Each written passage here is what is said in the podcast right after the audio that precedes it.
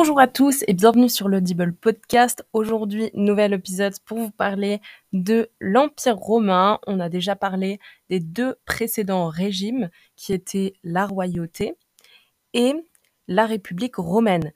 Désormais, je vous apporte de nouveaux éléments sur l'histoire du droit et de l'État dans euh, la dimension impériale euh, de Rome. Et c'est une période très prolixe et je vous propose tout de suite de voir ça ensemble.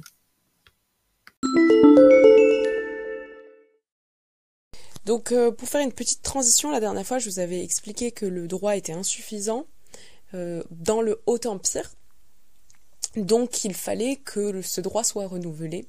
Et le renouvellement a réussi à se faire sous l'Empire. Donc je vous avais donné quelques petits exemples en vous parlant bien évidemment de cet aspect euh, de réflexion qui naît à partir de l'Empire sur le droit grâce aux jurisconsultes qui envahissent l'administration et qui conseillent euh, un peu toutes les personnes qui sont dans le monde juridique et euh, les personnes qui sont à, la plus haute sphère de l'État et qui, font euh, les lois. Il y a aussi un autre aspect que je n'ai pas abordé et que j'aimerais aborder. Il y a certes l'édit perpétuel fait par les magistrats, les édits à chaque fois dans chaque décision qui reviennent, qui reviennent et qui ont force de loi, mais il y a aussi les constitutions impériales. Avant, le roi ou le prince faisait en sorte, euh, pardon, l'empereur faisait en sorte, euh, en réalité, de reprendre le pouvoir législatif de manière détournée, en passant par les senatus consultes. Il leur demandait de promulguer ces lois, de les voter, de les adopter, et puis finalement, euh, ça finissait par se faire. Là, il n'a plus besoin de consulter les sénatus de consul, de leur demander, il peut le faire directement lui-même. Et ce pouvoir qu'il a, en fait, il est autorisé grâce à ce que l'on appelait l'autoritas. L'autoritas.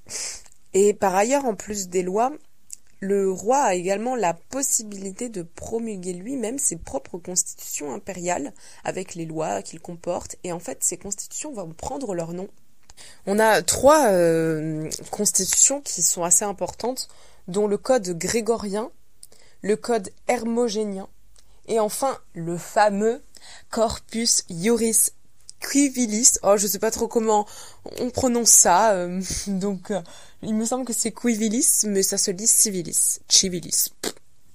En droit romain, enfin en droit romain, en latin, le corpus juris civilis, ça signifie le corpus de droit civil. Donc ce, ce, cette constitution réunissait l'ensemble des droits régissant le droit civil, donc euh, tout ce qui trait à la famille, aux relations entre euh, les époux, donc euh, aux règles relatives au divorce, relatives aux devoirs aussi des, des uns et des autres, à l'adultère et tout et tout.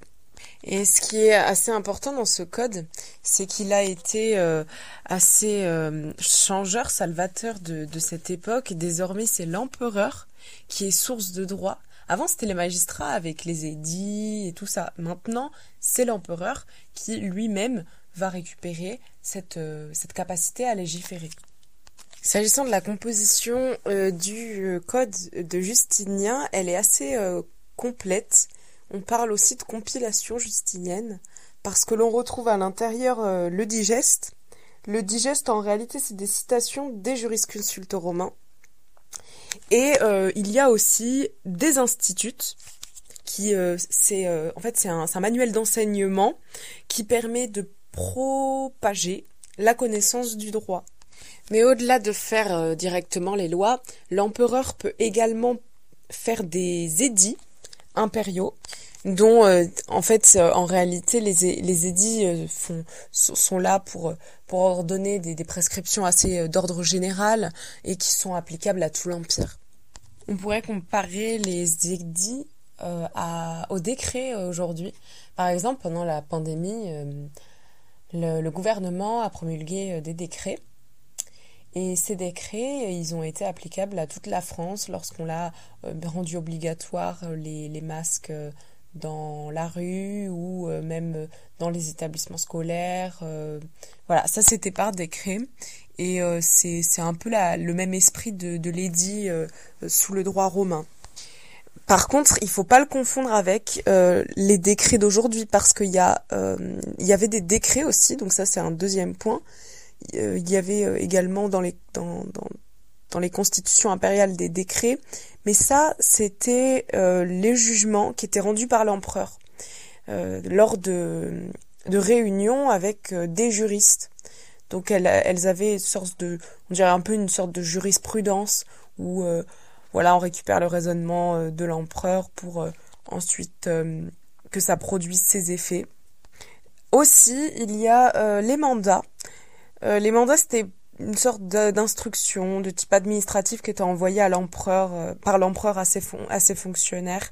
Donc c'est un peu la, le même dialogue qu'aujourd'hui entretient le chef de l'État et le gouvernement avec les collectivités territoriales, donc que ce soit le maire, que ce soit les, le préfet. Donc c'est c'est une sorte de, de directive qu'ils envoient pour pouvoir leur leur dire quoi faire.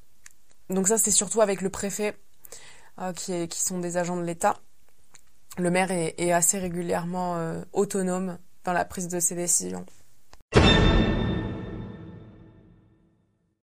Dernière loi qui me semble aussi très importante, qui est un petit peu l'ancêtre du code de procédure pénale. Euh, il s'agit de la loi des citations de Valentinien III. C'est une loi qui euh, explique, enfin c'est des, termes assez, euh, assez précis qui sont, et si la loi ne correspond pas exactement au cas d'espèce, alors la personne ne peut pas être poursuivie. Si le législateur il a omis une certaine partie euh, de, de cas particuliers, on ne peut pas avoir de jugement c'est la relaxe directement. Et donc c'est vrai que c'était assez limité parce qu'on se rendait compte que la loi était assez insuffisante. Je vous l'avais dit, il y a très très peu de normes qui sont produites à cette époque. Même si le, les constitutions impériales vont apporter beaucoup plus de lois, ça reste quand même assez limité quand même euh, niveau loi. Donc euh, voilà, il y avait un peu une sorte d'impunité malheureusement euh, dans cette période à cause de cette loi des citations qui pourtant est légitime on ne punit plus sans preuve. Ou si on punit sans preuve, euh, au moins c'est inscrit dans la loi. Voilà, et c'est un principe qui est important et qui est resté dans notre droit français. C'est ce que l'on appelle le principe de l'égalité des délits et des peines. C'est le plus tard, beaucoup plus tard, hein, au moment de la Révolution, Césaré Beccaria, qui va euh, théoriser cette, euh, cette, cette, chose dans, son livre des délices et des peines, où il va dire que euh, on ne peut pas punir quelqu'un si une loi n'existe pas. Donc c'est le principe de sécurité juridique dont je vous parlais et qui n'avait pas de qui ne s'était pas concrétisé. Bien là, on a une manifestation justement de cette sécurité juridique qui commence à venir et qui commence à s'instaurer. Aujourd'hui, dans notre dans notre constitution, la légalité des et des peines est inscrite à l'article 8 de la DDHC, de la Déclaration des droits de l'homme et du citoyen, qui fait partie de notre Constitution. Enfin, et là c'est un petit bonus, je vous offre euh, un édit euh, de Caracalla. Donc qu'est-ce que c'est?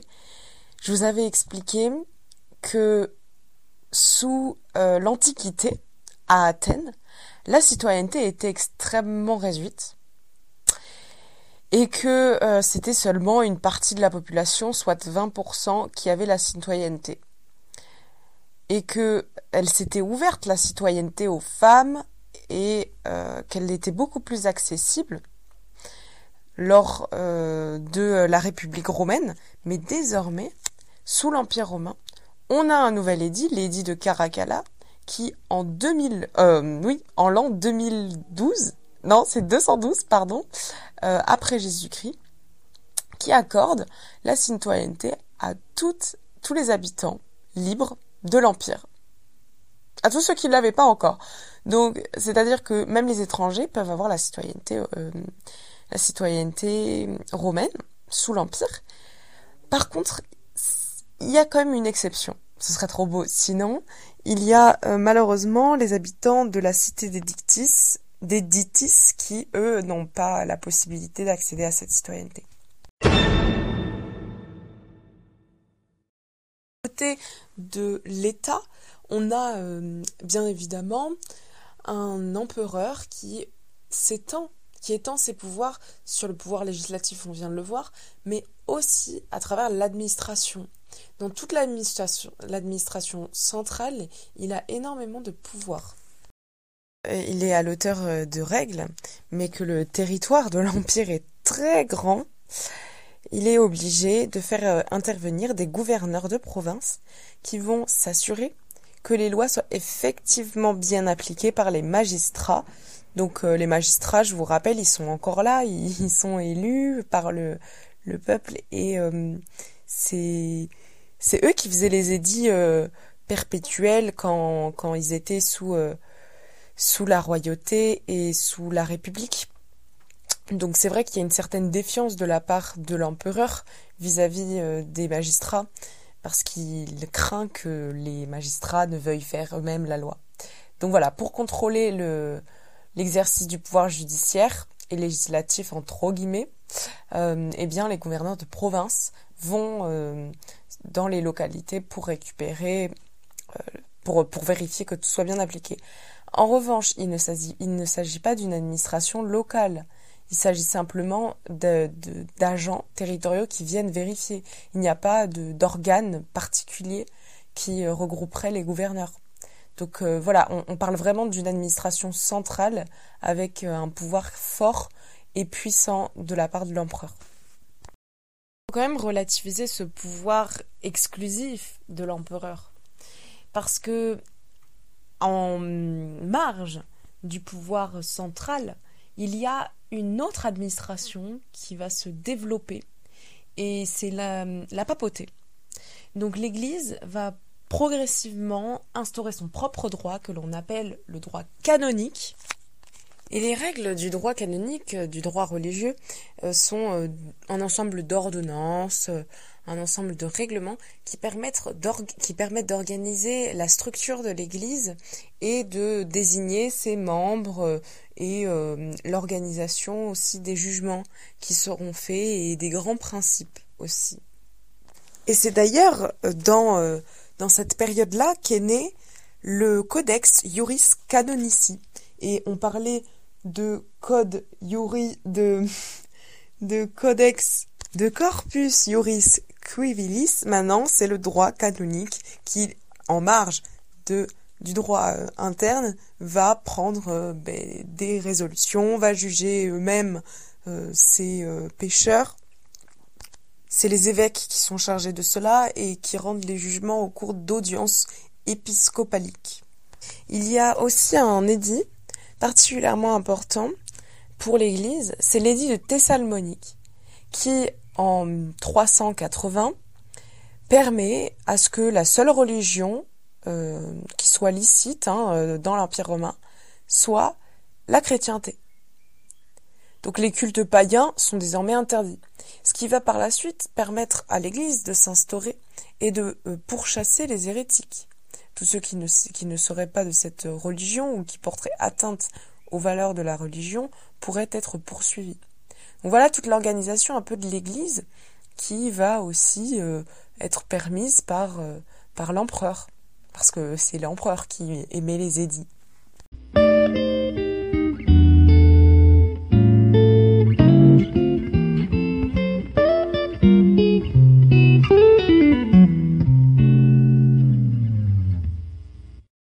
C'est la fin de cet épisode. J'espère vous avoir apporté un maximum d'éléments essentiels de cette période qui est très très très très riche. Hein. Vous avez pu le voir au niveau du droit, au niveau de, de l'État, que euh, le bas empire, euh, l'empire romain, est extrêmement riche et a apporté beaucoup d'évolution et inspire encore notre droit aujourd'hui. Donc c'est vrai que euh, voilà, il a fallu prendre le temps d'expliquer tout ça. J'espère que ça n'a pas trop été trop long et que vous avez apprécié apprendre un petit peu de ce que le, bas empire peut nous apporter aujourd'hui. Voilà. Je vous rejoins la prochaine fois pour euh, un nouvel épisode, l'épisode numéro 3 euh, concerné, euh, consacré à l'état médiéval. Donc là aussi, il y aura beaucoup à dire.